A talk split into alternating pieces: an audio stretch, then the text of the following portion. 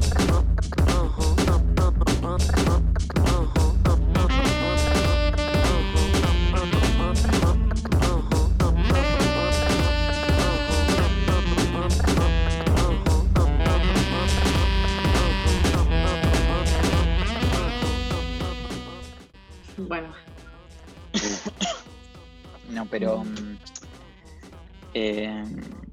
Decir que bueno que estuvo el- los cuentos estos de la muerte, de la memoria de Shakespeare de, de Borges, que creo me los pasaste vos, ¿no, Joaquín?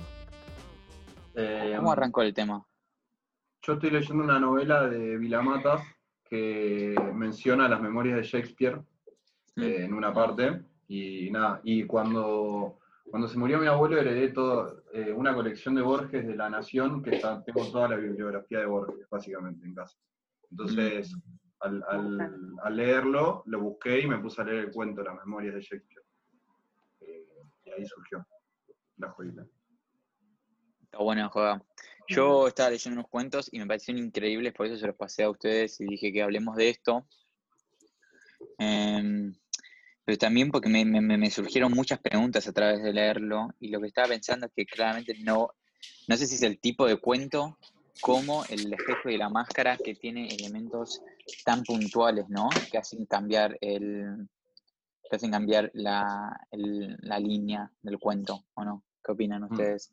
Creo que es un, es un cuento más sobre una idea que abarca a, a los personajes eh, y las cosas que están envueltas dentro de- del cuento, ¿o no? ¿Cómo lo vivieron ustedes esa parte?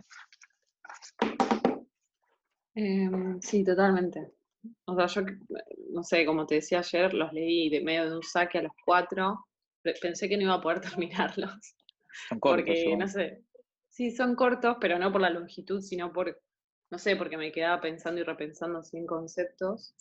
Em, pero cuando los terminé, fue como que sentí que podía conectarlos a todos, o sea, que eso estaba bueno, eh, a través de un concepto, con lo cual siento que, que sí, que cumple un poco esa función de, de tener como una línea que trasciende un poco como los personajes Mm. y como los escenarios de cada, digamos, de cada cuento, eso es lo que sentí. Me gustaron, me gustaron mucho. Eh, estaría bueno eso, Sí. saber si cómo, cómo es que atraviesa todos los cuentos. Em, Ok, sí. No sé si pararlo ahora más adelante, pero lo tiro. Obvio. Sí. a ver, sí, sí, quizás lo podemos ver más adelante, pero quería ver de qué año es, de qué año es el coso De, de los 80. de los 80, ¿no? O sea, ya el caer de, de estar mortadela. Final, Es de las últimas cosas que escribió él. A ver, voy a buscar exactamente. Perdón, de las últimas, dijiste, poco. Sí, 1983. ya está 1983. bastante ciego. Justo ayer vi una, cuando cumple 80 años, que fue en el 79, vi una entrevista justo ayer y ya estaba re varela. O sea, escribirse este libro con 84 años tiene, tiene un- su mérito, ¿no? Entonces, su mérito. yo, yo había escuchado esto de que era uno de sus últimos libros y creo que el primer cuento, 25 de agosto de 1983, que quizás fue justamente el día que, que lo escribió, ¿no? Pues si el libro fue publicado en 1983. No, puede eh, ser, no lo había pensado. Digo, eh, no sé, para tirarlo. Pero claramente, Sí. claramente este cuento simboliza de alguna manera el momento en el que está viviendo Jorge Luis, Jorgito, Mm. ¿no? Sí, Eh, Sí, Eh, sí. Sí, totalmente. Porque, porque, bueno, ¿querés hacer una sinopsis del cuento o entramos a analizar pum de una? Eh, Eh, Joaco, eh. Me parece curioso eso que lo nombraste recién y no, no lo había pensado, que, mm, bueno, el, el primer cuento es un sueño de él, que él se encuentra con una versión futura, o con él mismo en el, en el futuro, ¿no? Con, Ahora no me acuerdo bien los números, pero que eran 20 años de diferencia, algo así. Él tenía, él era de unos 60 y con el que se encuentra tiene 80 años. O estoy diciendo. Sí, 84, sí. Eh, nada, recién lo que dijeron me quedé pensando si tal vez cuando escribió este cuento, él tenía esa edad, la edad del, del suicidio. Eh, Mm. No sé, podríamos chequearlo después, pero eh, él está más cerca del- de la persona que se suicida que del, del- del narrador. Que me Sí. acabo de dar cuenta de eso. Sí, sí. Pero que, Sí. ¿querés que explique el, el cuento, que narre brevemente el cuento a la cámara? O, o sea, Digo, para ¿Lo refrescarlo entre nosotros, ¿no? Porque- sí, para porque repasarlo un tiene un análisis distinto al, al cuento anterior, como habían dicho bien, porque este es más cuento. El otro tal vez lo tendría un nombre especial o lo podríamos definir de otra manera. Eh, Sí. Este es más cuento, cómo está narrado y, y cómo se desenvuelve. Eh, nada, desde que entra, llega al hotel o al, al lugar donde se aloja y, y sabe que vino, una, per- vino él mismo antes Mm, eh, a una pieza determinada y él entra y se encuentra y tiene una conversación con él del futuro. Mm. Eh, y nada, y es, es típico de Borges analizar, jugar con los tiempos y con la división y la dis- disociación de, de la persona misma. Y en, qué, y en qué puntos y cómo esa disociación entre las dos personas puede ser analizada mismo en un cuento. Hay un par de cosas que me gustaron por ejemplo, cuando empiezan a hablar y mm, intentan recordar el momento más horrible que han vivido, y dice, los dos nos hemos mentido, porque en una diferencia de 20 años, la memoria cambia y uno puede recordar distintas sea, no necesariamente porque el momento más horrible haya pasado en esos 20 años, sino porque uno, pasados 20 años, tal vez considera otro el momento más terrible que ha vivido. Eh, pero bueno, eso con el paso del tiempo, y dice, nos hemos mentido porque nos sentimos dos y no uno. Eso me pareció buenísimo. Es, y ese juego que hace constantemente. Sí, eso yo quería decir algo, que de la memoria es buenísima la lectura que le das, porque yo no le di esa lectura, la verdad. Eh, a mí hizo mucho más pensar en el que se estaban probando uno a otro. Entonces, pero por el hecho de que, de, de la frase que, le- que continúa esto de que nos mentimos, eh, bueno, ahora no, no lo estoy viendo, no lo estoy encontrando, pero dice, yo pensé que se habían mentido cuando vos lo dijiste, me encantó esa idea de que la memoria va cambiando, porque la memoria es la mentirosa.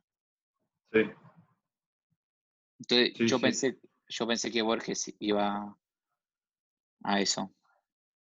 Em, sí, bueno, eh, también en todo el libro se, ana- se analiza cómo, cómo funciona la memoria. Eh, si leyeron el cuento que se llama igual que el libro, bueno, es, es el ejemplo perfecto y también se llama así el libro por eso. En una parte dice, eh, cita creo que a San Agustín, eh, y dice, la, la- la memoria tiene lugares, eh, hay cavernas en la memoria, algo así, lo había anotado, ahora lo voy a buscar. ¿Existen cavernas en la memoria?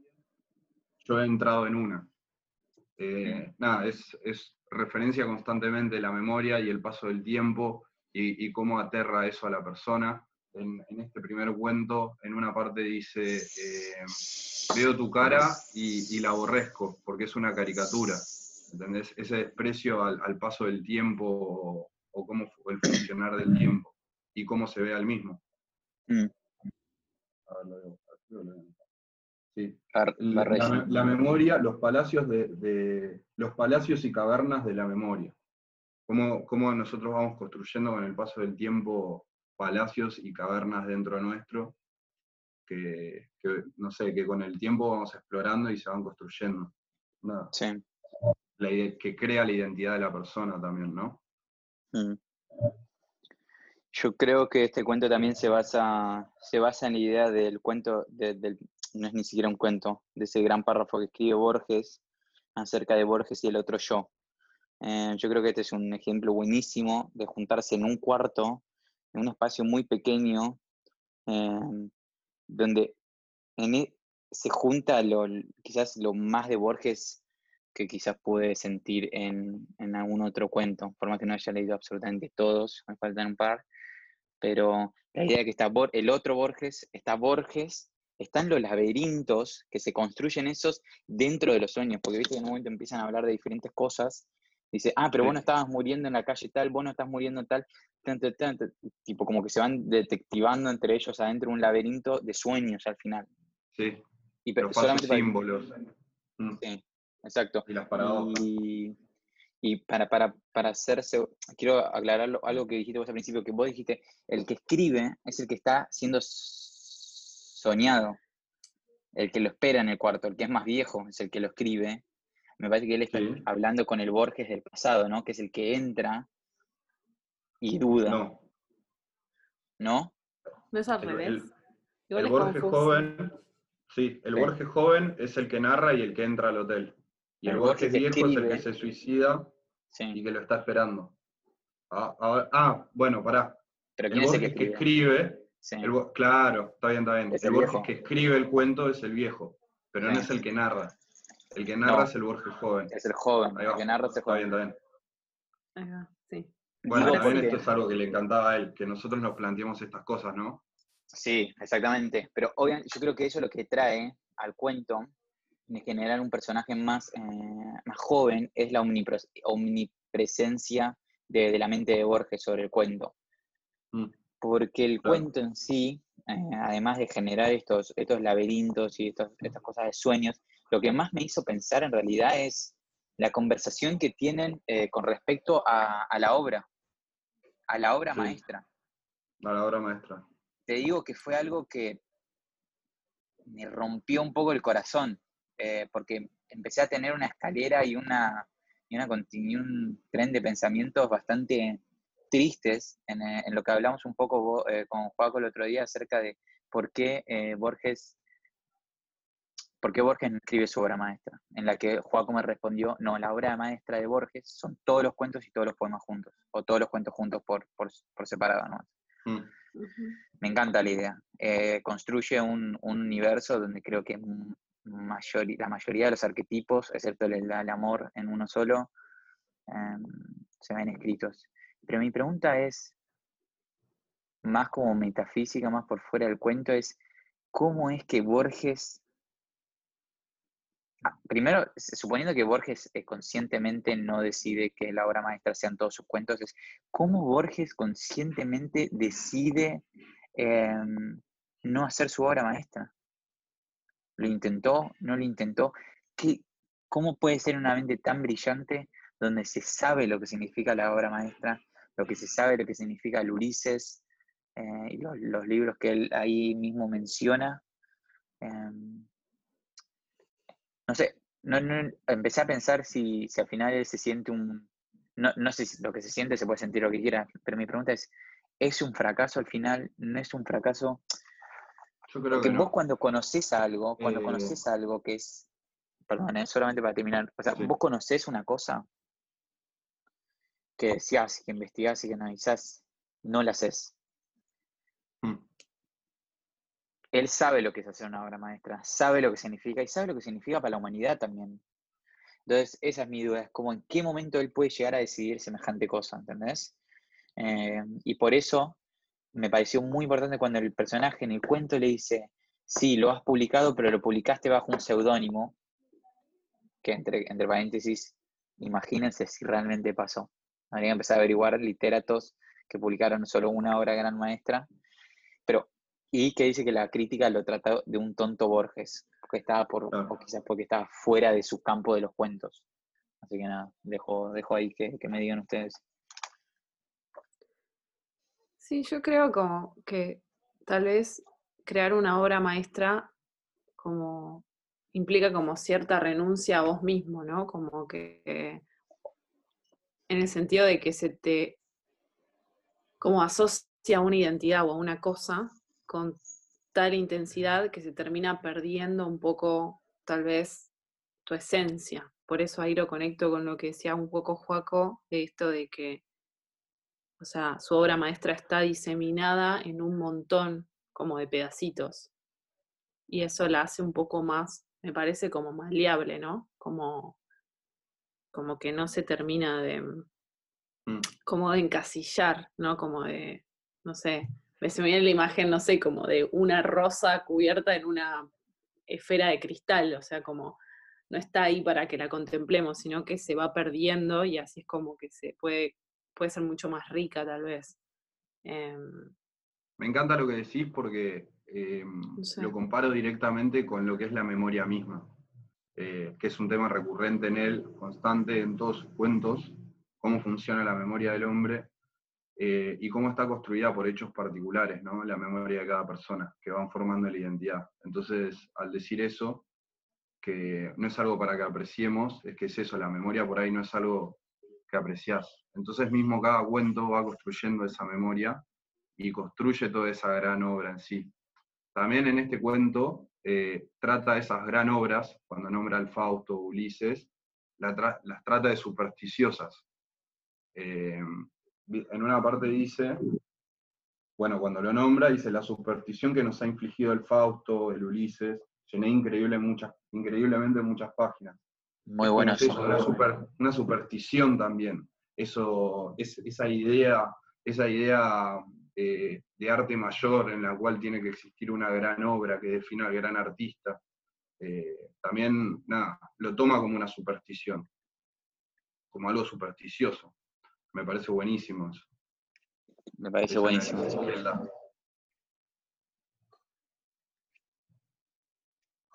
Pero sí es como decir Borrelli. Creo que, me, encantó, me encantó lo que dijiste. Gracias. Sí, em, yo encontré como una conexión, como el primer cuento y el último. ¿No les pasó eso? Como, no sé, como que sentí como que estaban conectados muy directamente el primer cuento con el último y después los dos del medio.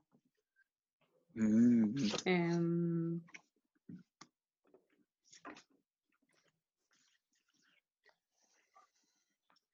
Quiero decir que me gusta lo que Joaco hizo, dijo de la superstición. Me encanta eso de, usar esa palabra. Que lo que él, porque él usa la palabra infringir, ¿no? La superstición, ah, que nos ha infligido. Ah, él también usa una palabra. Eso está muy bueno. Y eso lo que yo quiero decir es como. Ah, entonces es como una pelea contra la superstición. ¿Cuál es la definición de superstición? Estaba por buscar lo eh, mismo. Em, vamos a buscar. ¿Cuál es la definición exacta de superstición? Es, algo que se cree y no necesariamente tiene que ser cierto, supongo. O por lo menos lo interpreto así, pero sí busca la definición.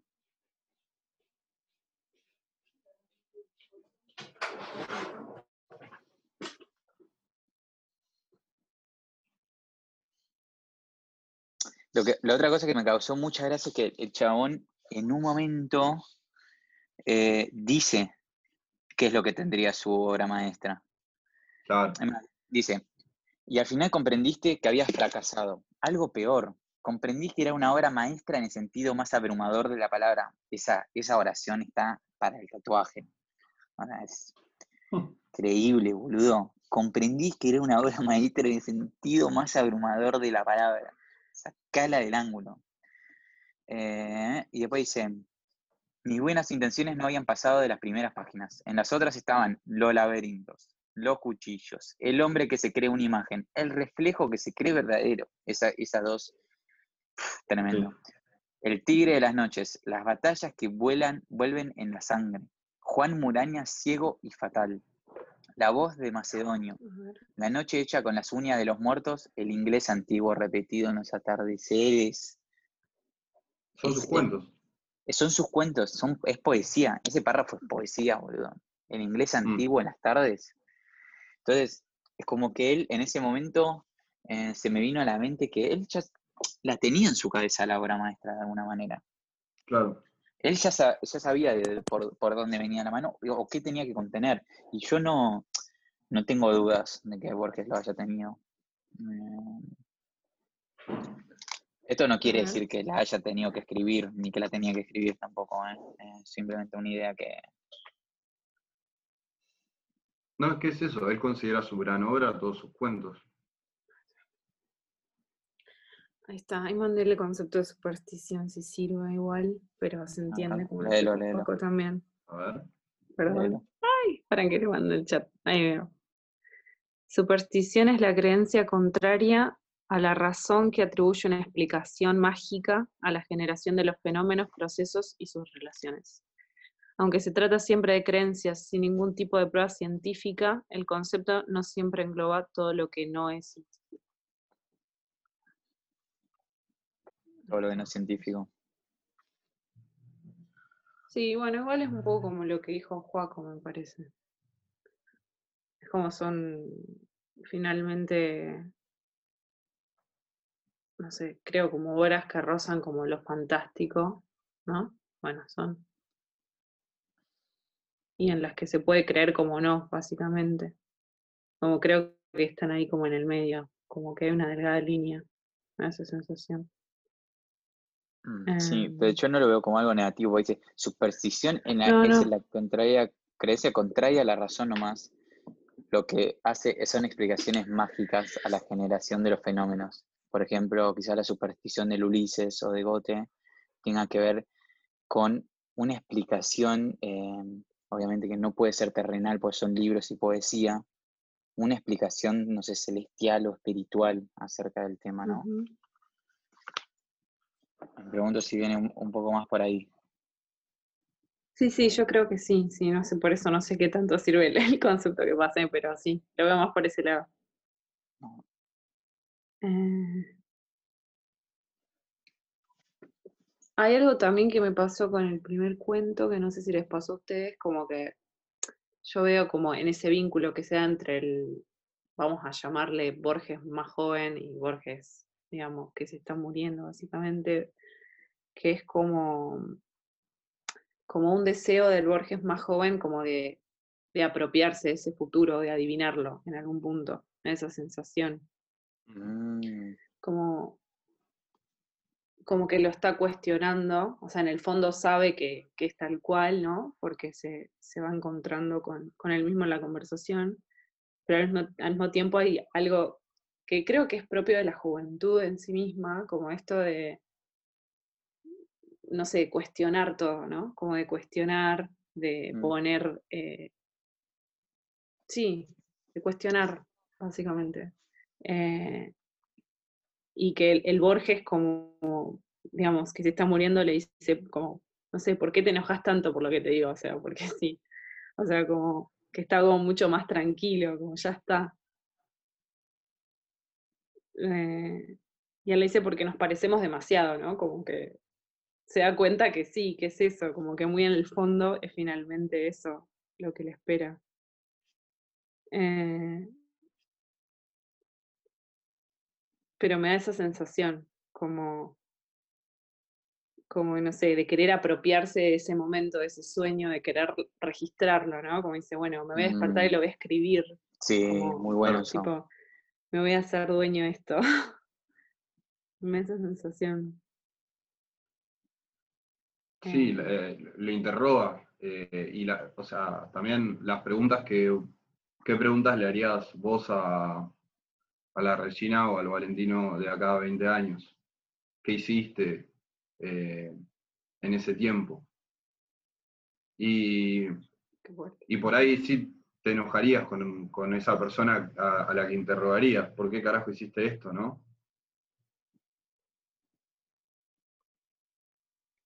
Sí, Sí. sí, lo pensaba también, ¿no? Como qué tipo de conversación tendría con, sí, con esa versión mía, que igual me parece un momento como re delicado y re fuerte porque, o sea, acaba, to- acaba de tomar la decisión de, como de matarse, o sea, de, de irse básicamente, Claro. y sí, o sea, me parece que esa parte, esa parte de la, de la conversación dice, ¿por qué,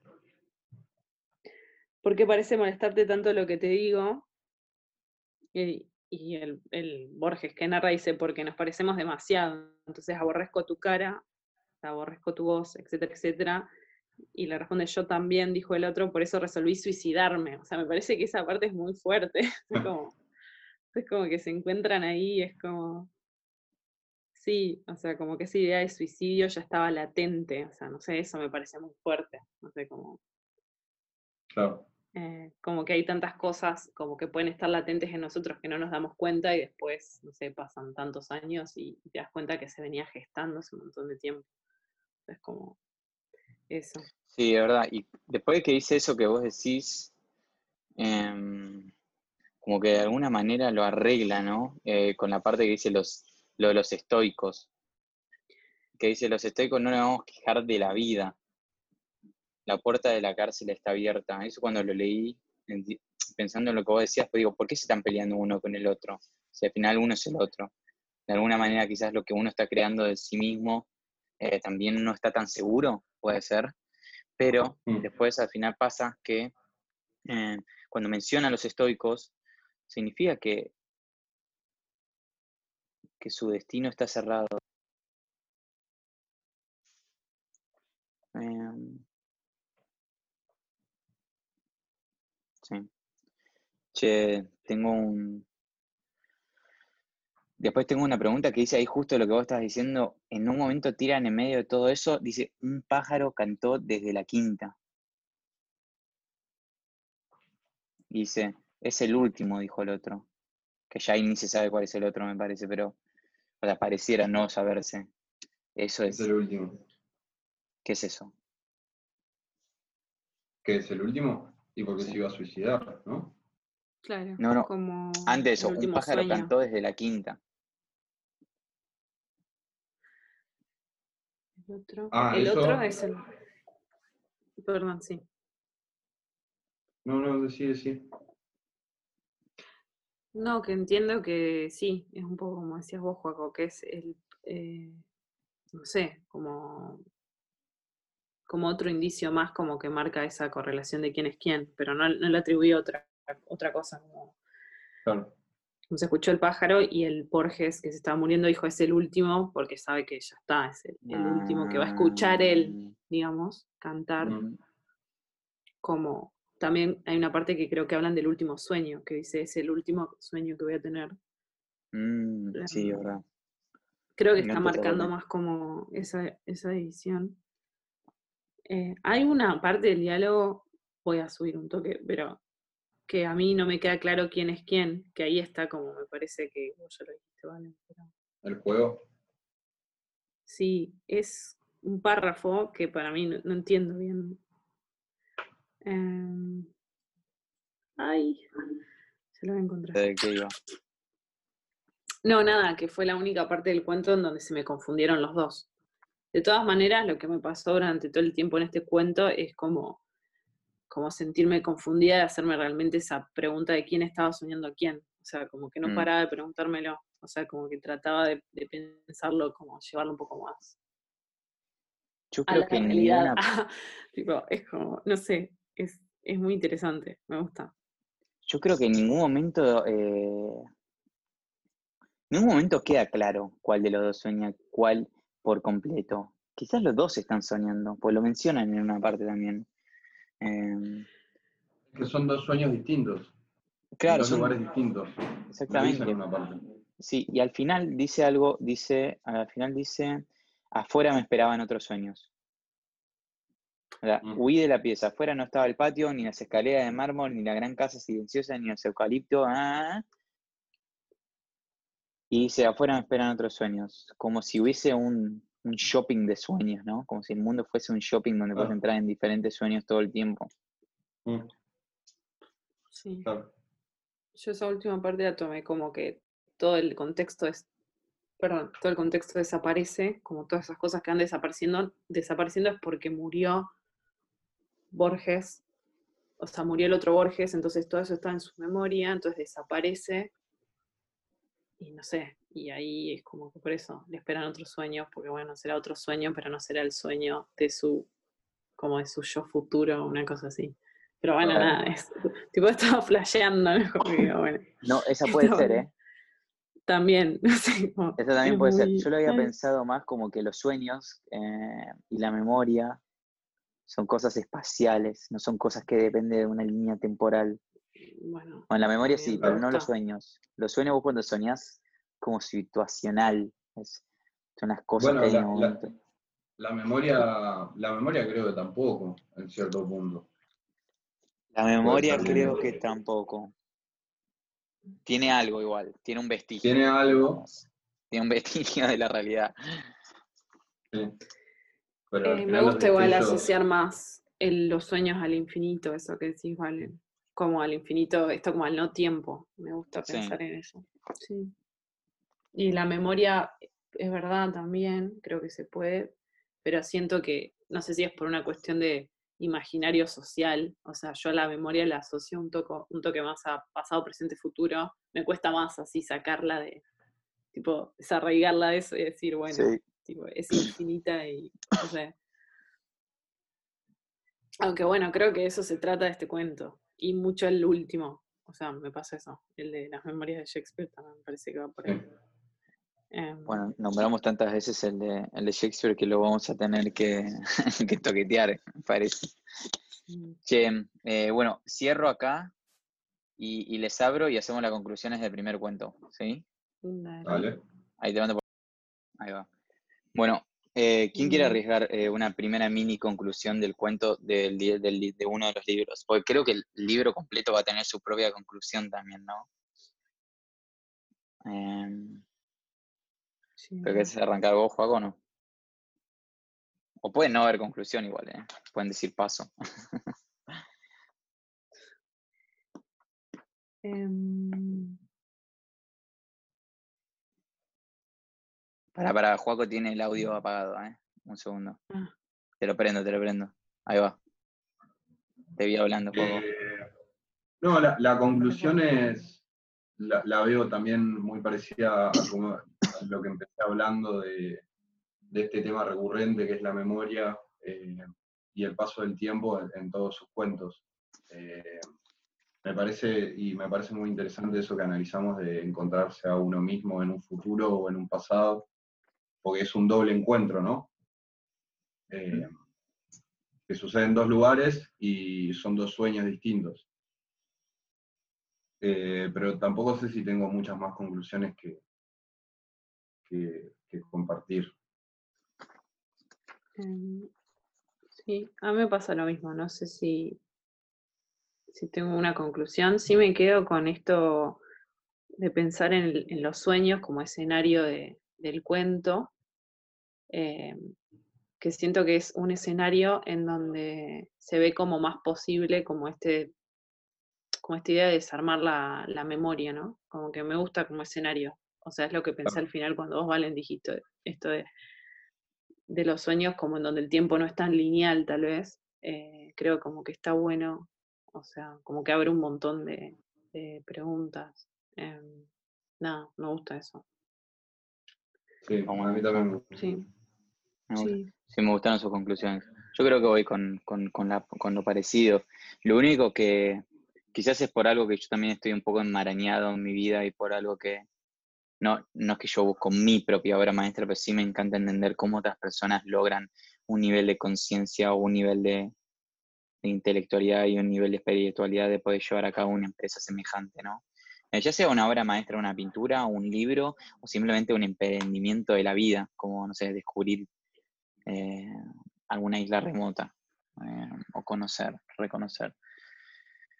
Entonces, no sé, como que me hizo pensar un montón de ese tipo de cosas, porque en este cuento está lo de infligir el conocimiento, la superstición. O sea, eso quiere decir que el, re- el reconocer algo, el reconocer algo que existe y encima darse cuenta y describir cómo él podría ser parte de, de esa superstición. Entonces, como hay una conciencia, una autoconciencia de uno mismo de decidir no firmar parte de esa superstición. Eso es lo que me, me- me parece as- casi paradójico, no, no, no es para- ni para mal ni para bien. O sea, Borges puede hacer lo que quiere y todo el mundo puede hacer lo que quiere. Pero mm, en eso me, me pareció, no sé, me dejó pensando eso un poco. Y después me gusta mucho la idea del tema de que, no, me gusta mucho el cuento cómo está hecho, cómo está escrito, cómo está entrelazado, y al final me parece un laberinto de, de sueños, ¿no? O sea, dos de las cosas que mucho le gustan a Borges, eh, quizás lo del espejo también está metido acá, en el que él se ve al mismo, eh, y un par de, ot- de otros elementos, quizás el de la máscara, cuando le dice que, que le parece una caricatura su cara, eh, me parece muy, no sé, que está, está muy bien escrito. Eh, Sí. es muy introspectivo también, de alguna manera. Siento como que estuve un poquito en el alma de, de Borges. Sí, hay un, hay un dejo de nostalgia Sí, hay un dejo de nostalgia. ¿no? Sí. Sobre su Eh, trabajo. Sí. También se, se deja entrever una, alguna que otra inseguridad, ¿no? De, Sí, de su vida. Y quizás también son inseguridades que nacen a través de, de estar ya entrado, en- bien entrado en el final de su vida, ¿no? Claro. quizás son, son ese tipo de conocimientos los que te llegan. Mm. Eso es lo que pensé. Pero nada, me gustó mucho, me gustó mucho. Estuvo muy bueno. Bueno, ¿quieren que hablemos del, de los tigres? Ese es bastante más largo. Sí, Sí, igual es, es más. es- creo que es más fácil analizar tal, tal vez o tiene menos. Sí, quizás tiene Es menos. Es más Sí, es un poco más liviano, me parece. Sí. Sí.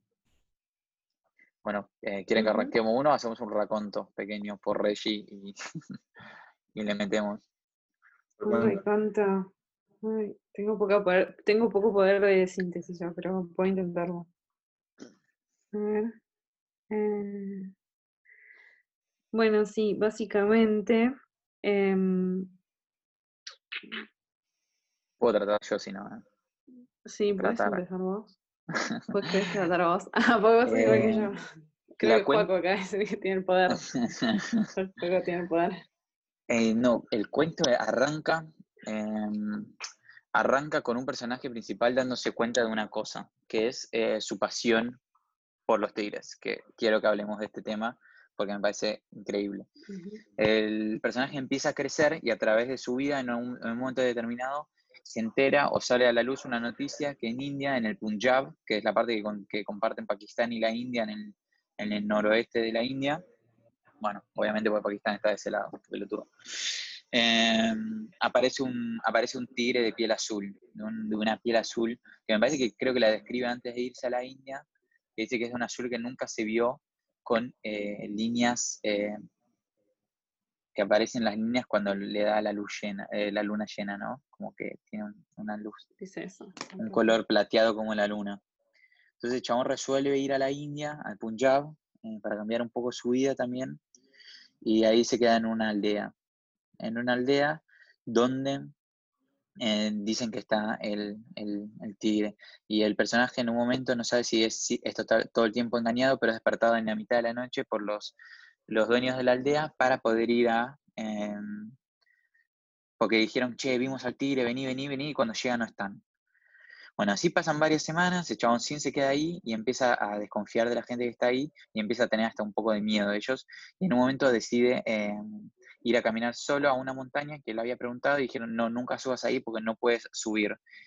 Primero, le, le dan em, excusas terrenales, que ahora no me acuerdo bien cuáles son, y después le dan, desde, le dan excusas espirituales para poder subir a, la, a esa montaña. Cuando sube en la noche em, y se escapa, tipo, no, no, bueno, que se escapa y va solo, sube, llega ahí y ve unas piedritas, unos pequeños discos entre las grietas de la tierra que son del azul del tigre. La agarra y se la lleva a la aldea y cuando las tiene bolsillo ve que van multiplicándose y van desapareciendo, que sería lo mágico que entra en el cuento, ¿no?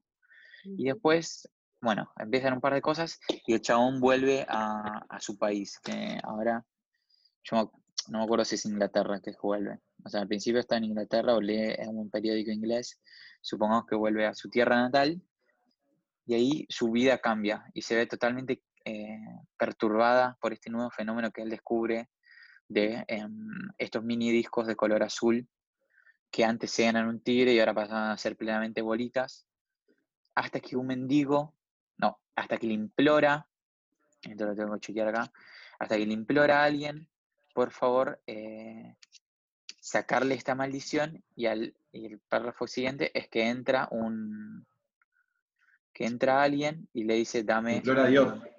implora a Dios pero no le implora al Dios católico creo o sí le implora a Dios católico le Ah. implora también a, a- Alá me parece Hace una aclaración de eso en un momento y dice, Sí. el Dios, el Dios católico, el Dios islam es el mismo Dios, es un ser reina. Ujú.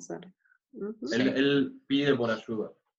sí pide por ayuda y entra el mendigo y ahí el mendigo le pide una moneda dice no tengo ni una moneda tenés muchas y me dice dámelas todas papá El chabón se las da todas y ahí, y ahí dice una cosa que me pareció increíble, que dice, mm, no sé, no sé aún cuál es tu limosna, pero la mía es espantosa.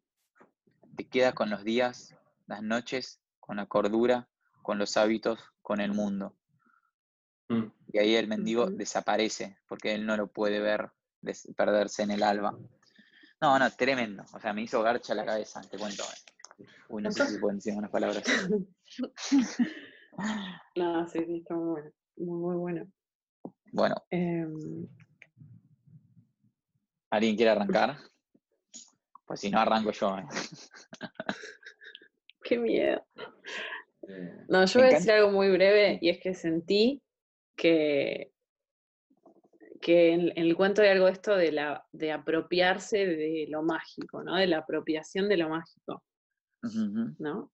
Que todo el tiempo lo estuve pensando cuando, eh, en relación a lo que hablamos eh, la última vez, esto de lo de que, de que habíamos hablado de lo patético y lo precioso del hombre, ¿no? De, querer ser inmortal, ¿no? Como esta inmortalidad, lo asocié un poco a eso, ¿no? Como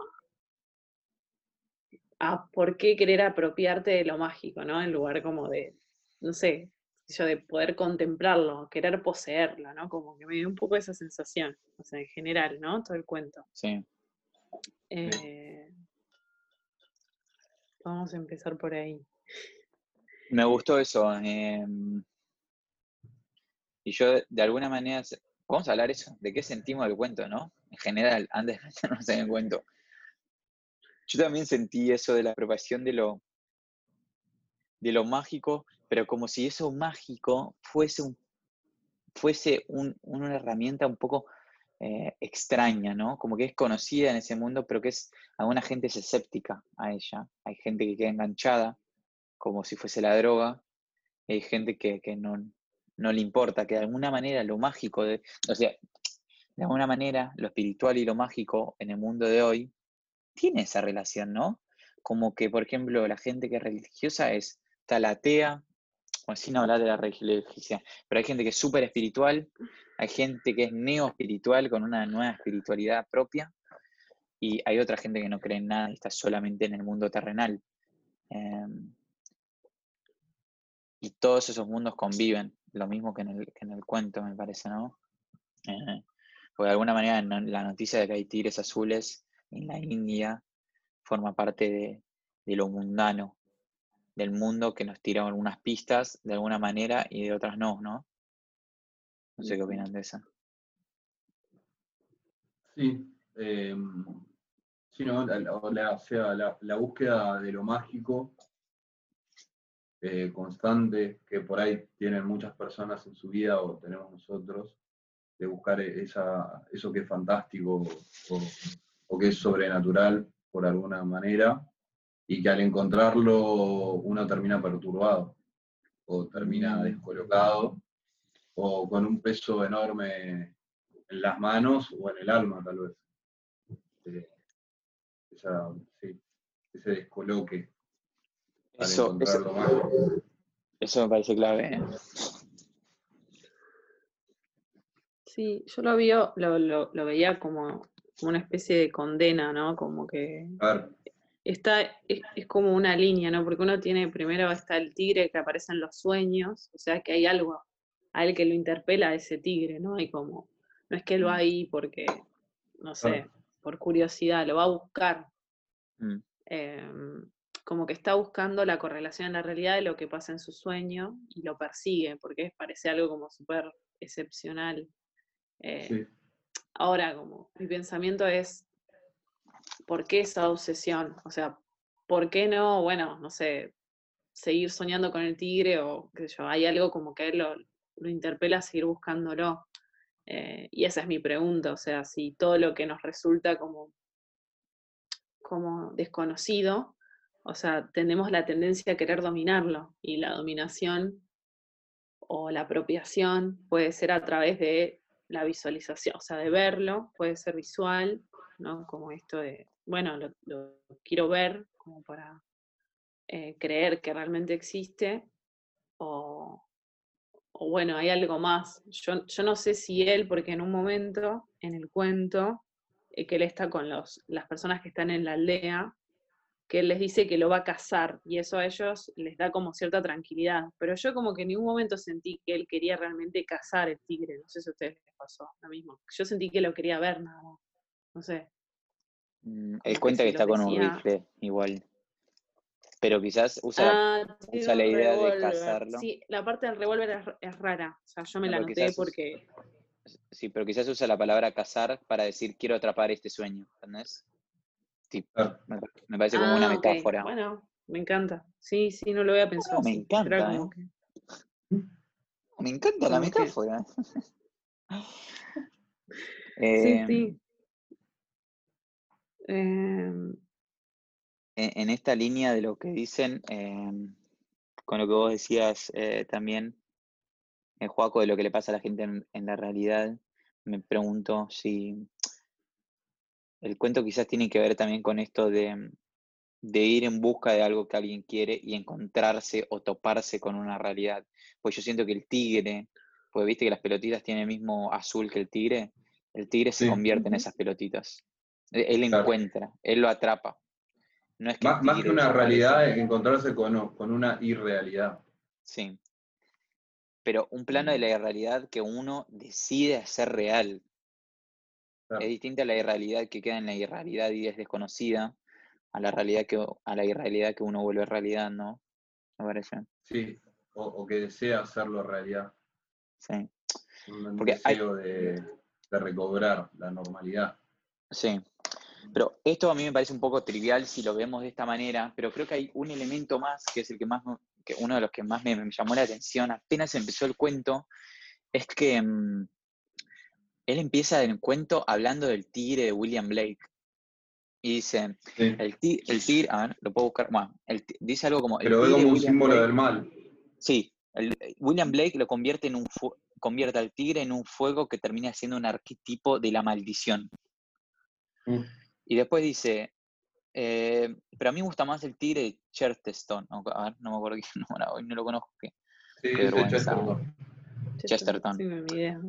Eh, siempre se pronuncia mal, pero bueno, Chesterton. Y después todo esto empieza de vuelta eh, y después pone un tercer ejemplo que es el que lee un cómic o lee un libro donde mm, el malo es también un tigre. ¿No? Un libro cualquiera, ni siquiera, El libro de la ah, jungla. El libro de la selva. ah, perdón, perdón, perdón, me había olvidado.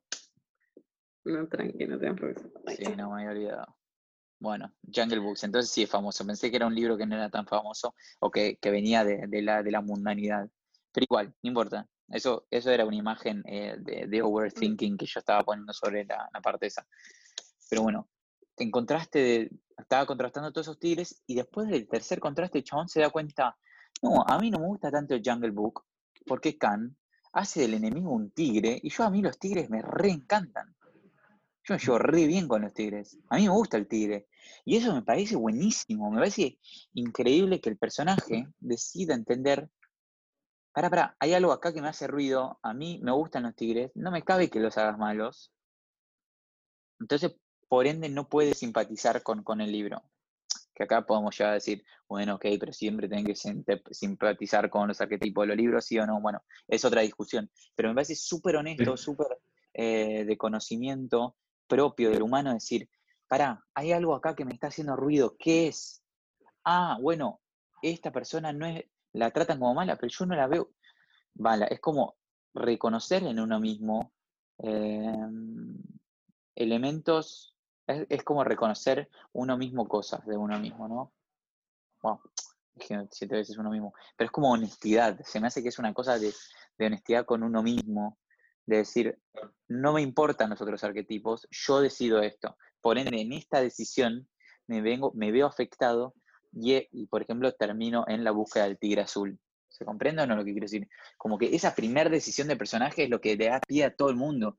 Ese r- reconocimiento propio de lo que te gusta y de lo que no. Sí, creo que hay un, Sí. eh, que esto lo veníamos hablando recién, Valen, hay como que él decide no juzgar un poco su deseo, sino que ir por él, ¿no? Como bueno, qué sé yo, no sé si el tigre es bueno, malo, elegante o el enemigo, tipo, es como que seguía por su deseo de encontrarlo, básicamente, de verlo, lo que sea. Creo que hay honestidad en, como en esa línea, como en seguir su deseo de ir a buscarlo. En esa línea también. Pero lo que yo quería decir es que, Eh, por las dudas que no hayas entendido, yo creo que la honestidad de la que hablo es un, un paso antes de eso. Un paso antes de que se vuelva el sueño, encontrar al tigre azul, él debe reconocer qué es lo que habita sus sueños. No los sueños de la noche, sino los sueños de- del, del futuro, de la vida real. Sí, darle, y darle el valor propio. Sí, darle el valor de, uno mismo. Y me pareció una enseñanza que me hizo escribir mucho acerca de estos, estos últimos tres días de- del tema, es de mm, eso con uno mismo. ¿Cuántas cosas hay en nuestra vida, en nuestra realidad hoy en día, que vemos eh, que nos hacen una cosquilla media extraña de dudas, ¿no? Y afrontarlas y entenderlas. Porque un tigre quizás es el ejemplo más simple, pero hay cosas más profundas que eso, ¿no? Como una persona, bueno, no lo quiero poner una persona, pero un- una cosa en tu vida, algo que está en tu cotidianidad, que cada vez que lo haces decís, pará, eh, no sé qué onda esto. ¿Realmente soy yo el que decidió esto? Porque si ya me cuesta hacer decisiones por mí mismo, ya me cuesta entender lo que, de lo que quiero decidir, ¿cómo voy a poner una decisión que encima ni siquiera es mía, ¿no? Obviamente no se puede hacer todo el tiempo porque si no estaríamos volviéndonos locos, pero no sé, eh, quería transmitir ese conocimiento, que me pareció increíble para empezar el, el cuento, eh, Claro. porque sería, sería, como dice Reggie, el inicio o la chispa para que todo esto forme parte de su vida, que le arruine la vida al final. O en este caso es que te arruine la vida, como dice al final. Te dejé lo peor, te dejé la rutina, te dejé el mundo. Claro. Eh, bueno, si nadie quiere opinar nada, puedo seguir eh, andando en, en este chino. No, yo eso. Pero necesito que me, que me tiren una bola de, de regreso. para yo. Vos respirá. Respiro, Eh. respiro, tomo jengibre, dale. No, para, no, lo que siento, me voy a ir un segundo al final, en esa, esas líneas finales, Sí, eh, en donde él, como que, yo siento que hay como un intercambio de limosnas, ¿no? O sea, que en algún punto, Claro. Sí, sí. ¿no? Como Sí, sí. o sea, que el mendigo al recibir las piedras, que es recibir como esta especie de fascinación que se volvió maldición, porque una cosa así, ¿no? Llevado tratando de calificarlo.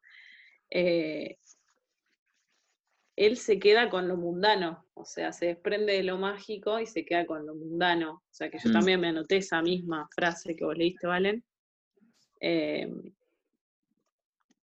que al final, o sea, como que plantea esta duda de, bueno, o sea, ¿qué es mejor? O sea, no sé si qué es mejor o qué es peor, pero qué valor le damos a la cordura, qué valor le damos a la locura, qué, qué valor le damos a lo, a lo mundano y a lo mágico, ¿no? Como que hay ahí, me parece que están esas dos, em, como esas dos esferas de la vida como muy bien delimitadas. Y en ese intercambio eh, de, de la limosna, o sea, como quedan, como quedan remarcadas. em, o sea, siento un poco eso, que una cosa te puede condenar tanto como la otra. O sea, como lo- la rutina, lo habitual, lo mundano, lo cotidiano, te puede condenar tanto como tener acceso tal vez a algo que no podés, no le, no le, no le puedes dar un orden, eh, un orden propio del humano, si se quiere, qué sé yo. Eh, me da como, no sé, esa sensación. Como, o sea, finalmente, o sea, lo que yo me pregunto, o sea, es si hay una convivencia de esas dos cosas, o dónde está la convivencia de lo mundano con lo mágico, eh, sin que ninguna de las dos lleguen a ser asfixiantes como para el ser humano, ¿no? O sea, eso es lo que me trajo este- como este cuento, o sea, me dejó pensando en eso. Si es que existe eso. me encanta eso de la asfixia, ¿eh? Eh, Juago, Juago, ¿querés responder vos? No, pues yo tengo mucho para decir sobre esto.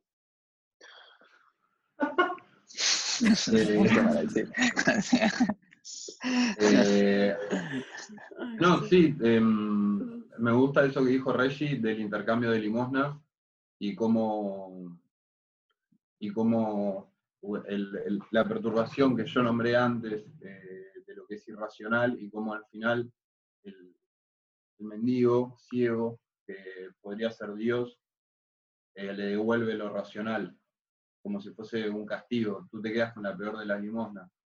Este, también veo, volviendo al principio de todo, veo al tigre como, un símbolo de, lo que es infinito, la búsqueda de eso que es infinito, en, las mil y una rayas o en la multiplicidad de los ojos en su cara. Este, ese símbolo que se le puede dar al tigre o, que se le da varios cuentos de Borges. Este, y la búsqueda de eso y al encontrarlo, al encontrar eso que es infinito, que se multiplica y desaparece y, no se puede controlar y no se puede explicar y escapa lo que es racional, eh, ese miedo que surge en el alma y ese ruego a Dios de, un perdón o sí, de un perdón del pecado, de, poder librarse de eso que se convierte en una maldición, ¿no? eso que es irracional o mágico, fantástico. Eh, yo lo vi un poco así, de esa manera, el, cuento, a medida que lo iba leyendo. Eh, pero sí hay un intercambio de limosna al final, que es eso, es librarse de lo mágico y, y, volver a lo racional. ¿Y qué valor se le puede dar a cada una de esas cosas? Un poco de eso. Sí, yo también voy por la búsqueda del infinito eh, con los tigres. A mí me encanta esa lectura también. Y, yo lo que estaba pensando, pues debo admitir que el principio y el final fueron las dos cosas que más me hicieron pensar del cuento. Eh, y cuando él vuelve a su país a jugar con las, con las cosas y las perfora. Pero en el final estaba pensando que él le daba la limosna. Dice, no tengo ni una moneda, si tenés, está lleno de, lo otro, dámela, se las tira. Em, le dice, mi, limosna es espantosa, me dice, dámelas igual, se las da. Y el, y el mendigo le dice, exactamente le dice, no sé cuál es, y después me dijo, no sé cuál es tu limosna, pues no, no, no voy a quizás reconocer las piedritas. Dice, pero la mía es espantosa, bueno, te quedas con los días. Mi pregunta es la siguiente. el mendigo es espantosa porque le queda la vida normal, porque es espantosa. Opción 1.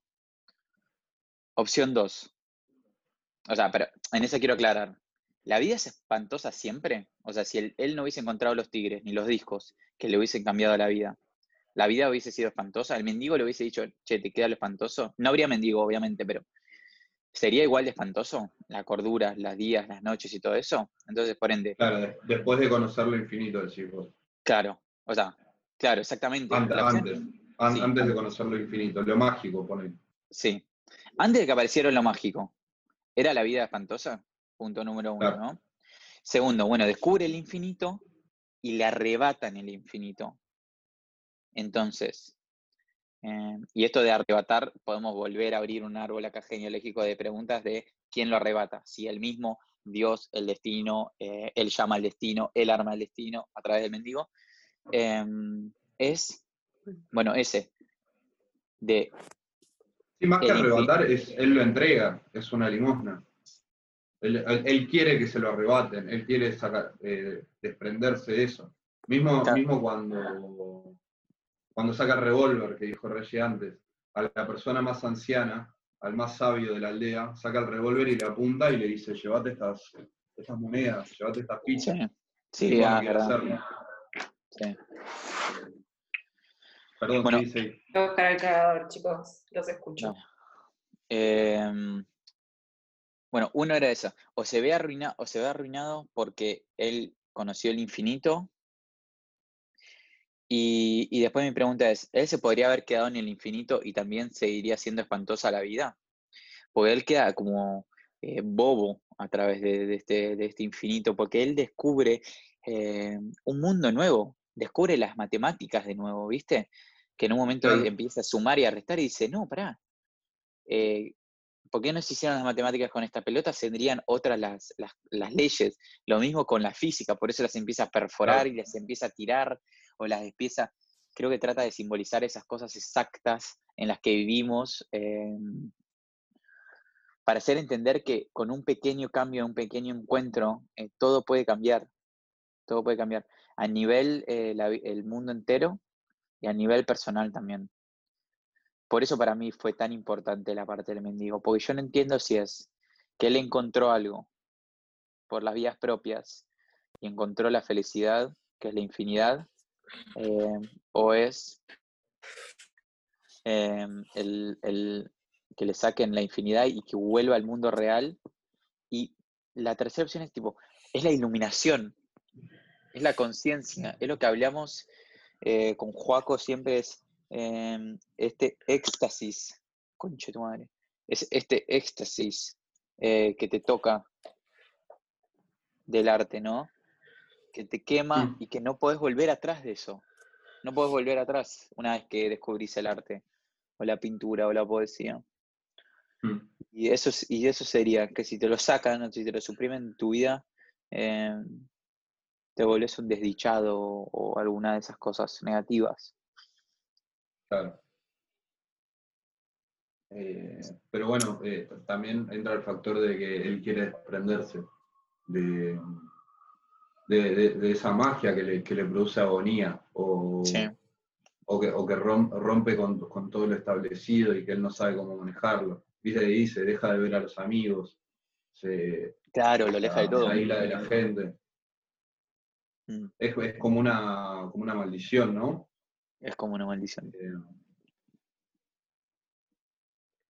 sí. O sea, sí, o sea, por ahí no, sé si verlo como un ejemplo, pero podemos verlo como algo paralelo a lo que vos decís de, ese éxtasis que, tiene el arte, el cual uno tal vez se encuentra desdichado al volver.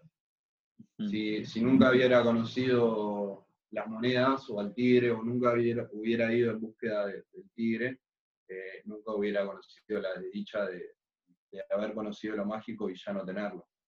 Eh, mm. Pueden ser ideas análogas que, van de la mano. No sé si justo es el ejemplo, porque la búsqueda creo que eh, pasa por cosas distintas, tal vez, en cuanto a la infinidad del hombre y, y el arte, que tal vez es otra cosa distinta.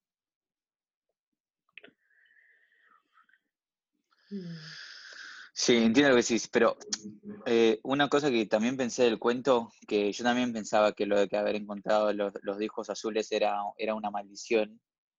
Y lo que me hace pensar que este cuento se escribió después de todo lo que le pasó. O sea, el narrador lo cuenta como toma una historia que le pasó, ¿no? Y eh, cuando él ve, cuando él ve los discos azules, entre las grietas de la tierra, que eso me parece una imagen hermosa. Imagínate parado en una meseta sobre una selva, la grieta de la madre tierra abriéndose así en la sequedad, donde ahí está el infinito. O sea, una imagen bellísima de dónde se encuentra la infinidad, dónde se encuentra la belleza y todo lo que hablamos en el, episodio anterior con esta imagen es, es tremendo. Bueno, no importa. En ese momento él dice, ojalá nunca las hubiese visto. Mm. Entonces, al final, si esto lo cuenta, los dos episodios, lo cuenta de los tres episodios, lo de la realidad sin, sin discos, lo de la realidad que se, con, los discos, más eh, después del mendigo, si en ese punto dice, ojalá nunca los hubiese visto, toma los otros dos como episodios o bloques eh, negativos, ¿no? Porque uno era la maldición y otro es el que te saquen la maldición, quedas re maldito, o sea, estás re arafue, pues ya tu mente está, está mal y encima tenés que adaptar a algo nuevo que supuestamente ahora tampoco te cierra tanto, porque eso mágico te había hecho, eh, te había desmembranado las matemáticas, las físicas, lo infinito, la belleza, las dudas, sí, lo racional. Eh, como que él, claro, eso, eso da eso da una pista de que en realidad él no se banca eh, da el infinito tampoco. Pues ya lo reconoce como un punto negativo del comienzo.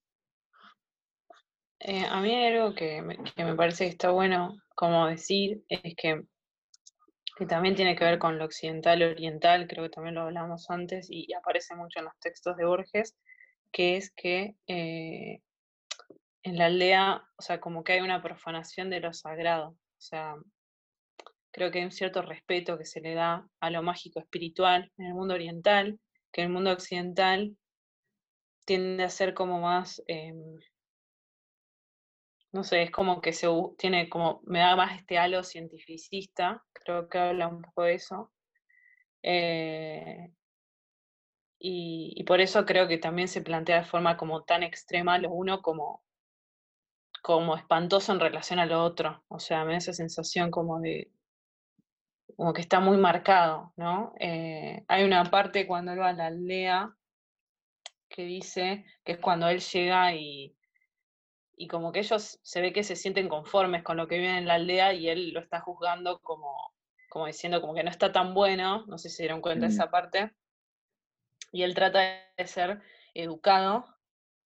Eh, a ver cómo dice, yo me lo había anotado. Todo hombre da por sentado que su patria encierra algo único. Y mm. después habla como de la cumbre sagrada, ¿no? Em, entonces, con respecto a eso y, pasándolo más a lo, territorial de Oriente-Occidente, creo que pasa un poco eso en cuento, que em, hay una relación con lo mágico y lo sagrado que en, Oriente se trata con cierto respeto o hasta con cierto temor, o sea, como, bueno, este contacto con lo divino, que en Occidente se tiende más a, a ver como, como a buscar empíricamente, ¿no? O sea, yo creo que pasa también un poco eso. Em, como un respeto y es ahí que hay, creo. Sí, sí, o por lo desconocido, lo que no se puede ver, lo misterioso, el mal, sí, o sea, le podemos poner un montón de nombres, ¿no? Sí. Eh, pero lo que representa el tigre. Pero bueno, ese cuento me hizo, este cuento me hizo acordar mucho a eso, o sea, como a, lo que implica la búsqueda del ser y la búsqueda del espíritu y cómo abordarlo, ¿no? Como, eh, pero bueno, puede llevarse a todo eso, a lo mágico, a lo espiritual. Mm. Yo creo que tiene que ver de orden esotérico, ¿no? Esos descubrimientos. Y también el descubrimiento de, al fin y al cabo, todos, todas, sus, todas sus cosas, desde los valores hasta los objetos, hasta los acontecimientos y todo ese tipo de cosas, tienen todas las facetas dentro suyas. Y una de, las, de, las cuales, una es la maldición, ¿no? O sea, absolutamente todo tiene una maldición. Yo el otro día estaba escribiendo un, estaba escribiendo un poema que un vaso como este tiene su propia maldición, en la que era el personaje que lo empujaba por, la mesa. Entonces, hasta quizás, no, quizás es muy abstracto y muy, muy, muy, muy, eh, muy exagerado lo que pienso. Pero el sueño que uno está buscando claramente tiene en sus entrañas alguna maldición, ¿no? Mm, sí. Em, sí, yo la asocio mucho a... La maldición la asocio mucho a, al, no poder ver, o sea, como de a eso, ¿no? Como al no ver algo que, no sé, por empecinarte en encontrar algo, verlo de determinada manera, no ves lo que está realmente ahí. O sea, yo creo que por eso surge la maldición, por, por no recibir, ¿no? Como recibir desde el contemplar lo que, lo que está, digamos, ir por más todo el tiempo. Lo, asocio un poco a eso. Em, pero bueno, no sé, capaz que me estoy enroscando y creo que ya me estoy pasando como al cuento que viene, pero por eso digo que está todo como, eh. como, como digamos, allá, vinculado. Eh, bueno, eh, ¿alguna conclusión de, este, de este cuento entonces o de, o de la mezcla de este cuento y el anterior? Vos recién habías dicho que habías trazado una raya, o digo, una línea más o menos conectándolos un poco. Mm, sí, Igual, creo que me cambió un poco la idea cuando empezamos a debatir el primer cuento, pero... Em, Está bueno eso. Pero sigo pensando un poco en esto de, la, de apropiarse o adueñarse, como ese deseo del ser humano a veces de adueñarse de, puede ser de la memoria en el primero, puede ser de lo místico o lo mágico en este segundo. Me da como esa sensación, como que se pone en mm. jaque un poco eso y como uno termina sufriendo una condena por eso, ¿no? Como... Eh, porque digamos que los personajes, por lo menos del primero y del segundo, están como disconformes un poco con lo que están viviendo. O sea, no sé si la están pasando muy bien, digamos. Eh, claro. Va, me da esa sensación, tanto el Borges joven que se encuentra con el Borges viejo y lo estás ahí cuestionando todo el tiempo, y acá él que está como buscando el tigre y padeciendo como ese encuentro con las, con las piedras y con lo mágico, o sea, como que hay cierta incomodidad en esos mm. encuentros, me da esa, sensación. Em, pero bueno, nada, es como la punta de un hilo. Se pueden decir muchas cosas. a mí también me da esa sensación. A mí también me da la sensación de esos, de los personajes esos. ¿Qué significa eso? ¿Qué quiere decir? Un cuento tiene que ser. Sí. Bueno, no que se muestren completamente incómodos, pero se hace notar, ¿no? Por esta necesidad de ir en la búsqueda de algo. O sea, un cuento, un libro tiene que tener eso. No puede empezar completo el libro, ¿no? ¿Qué es que un libro o un cuento empiece completo, quizá? No existe lo completo tampoco. No, la verdad. Quizás pregunto cualquier cosa igual, ¿eh? Igual es que me digan, che, esa pregunta no vale. Joaco, salvanos. salvanos. A ver. O sea, ¿qué quieres decir con completo? en el sentido de que un personaje no tenga ninguna necesidad o inquietud como para embarcarse en una misión. Ah, y pero siempre tiene que haber inquietudes. Si no hay preguntas, ¿para qué vas a buscar respuestas? Mm. O sea, y, y, la literatura es una forma de buscar las respuestas. Eh, sí, eso sí como conclusión por ahí de este cuento, me gustó un montón lo que dijo Reggie acerca de darle casa o intentar cazar eso que es eh, sagrado o es elevado, eh, o sea, eh, de orden espiritual o en este caso algo que sea infinito, entra en un paradigma cuando uno lo tiene en las manos o, de, o pierde esa, esa mística o esa magia cuando uno lo alcanza. Eh, me quedo con eso de, este cuento y, lo que había dicho Reggie. No sé si puedo establecer una línea entre los dos cuentos. Sí, eso que dijo ella de, las dudas de, los protagonistas o de los personajes, las dudas que, se siembran en cada uno y, que, y que nada, y que, ve, y que se ven en los dos cuentos como esas dudas van floreciendo eh, a lo largo de su desarrollo. Eh, también podríamos la próxima vez eh, tener leído los otros dos y, discutir los otros dos y establecer una línea entre los cuatro en el libro entero por ahí. No sé, ¿qué parece? Sí, me parece. Sí, re. Sí, eh, Me estoy poniendo a pensar, eh, creo que el, el, último libro de cuentos que leí fue el de el libro de arena. Y estoy tratando de pensar si en eso yo tenía, eh, me quedaba el mismo sentimiento más existencialista que, me apareció en este, pero creo que no. O sea, no sé, también estuve leyendo de vuelta unos de ficciones de los que me hablaron ustedes. Y no sé si en ello veo, o sea, sí veo un, desarrollo increíble mm. em, de cómo mostrar arquetipos como el amor en una noche o lo de los cuchilleros o algún algún que otro laberinto que se vaya armando en el cuento. Mm, pero estos como que tenían eh, quizás eh, algún tipo de, conclusión más existencial y me pregunto si tiene que ver con que Borges haya escrito este libro en, en los últimos años de su vida. Como que son libros que ya están teñidos por, por su experiencia, por, por, su pensar, eh, por quizás por la búsqueda propia de su tigre y haberse encontrado con la magia de los laberintos y, de otras cosas. Em.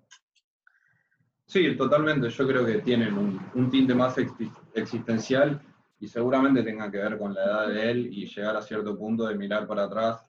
Bueno, mirar no porque era ciego, pero preguntarse qué había logrado. ¿No? Sí. Eh, sí, bueno, yo no leí tanto como ustedes, chicos, así que no puedo tal vez establecer ese paralelismo entre como grupo de obras, pero, pero sí me da eso de, no sé, que hay como que hay mucha sabiduría, más allá de que, bueno, sabemos que es mm. súper sabio. Em, sí, sí. Sí, son muy, sí, yo los, noto como muy existencialistas y muy fuertes, o sea, que es lo que te dije ayer, vale, o sea, los terminé de leer y estaba muy revuelta, o sea, como que me tocaba muchas cosas. Sí. Em, sí, me pasa eso. Em, Así que bueno, sí. ¿hay algo más para decir? ¿Quieren hablar de cualquier cosa? ¿Hablamos de otro cuento? O bueno, Eh, damos de baja. Yo el tercero no lo leí.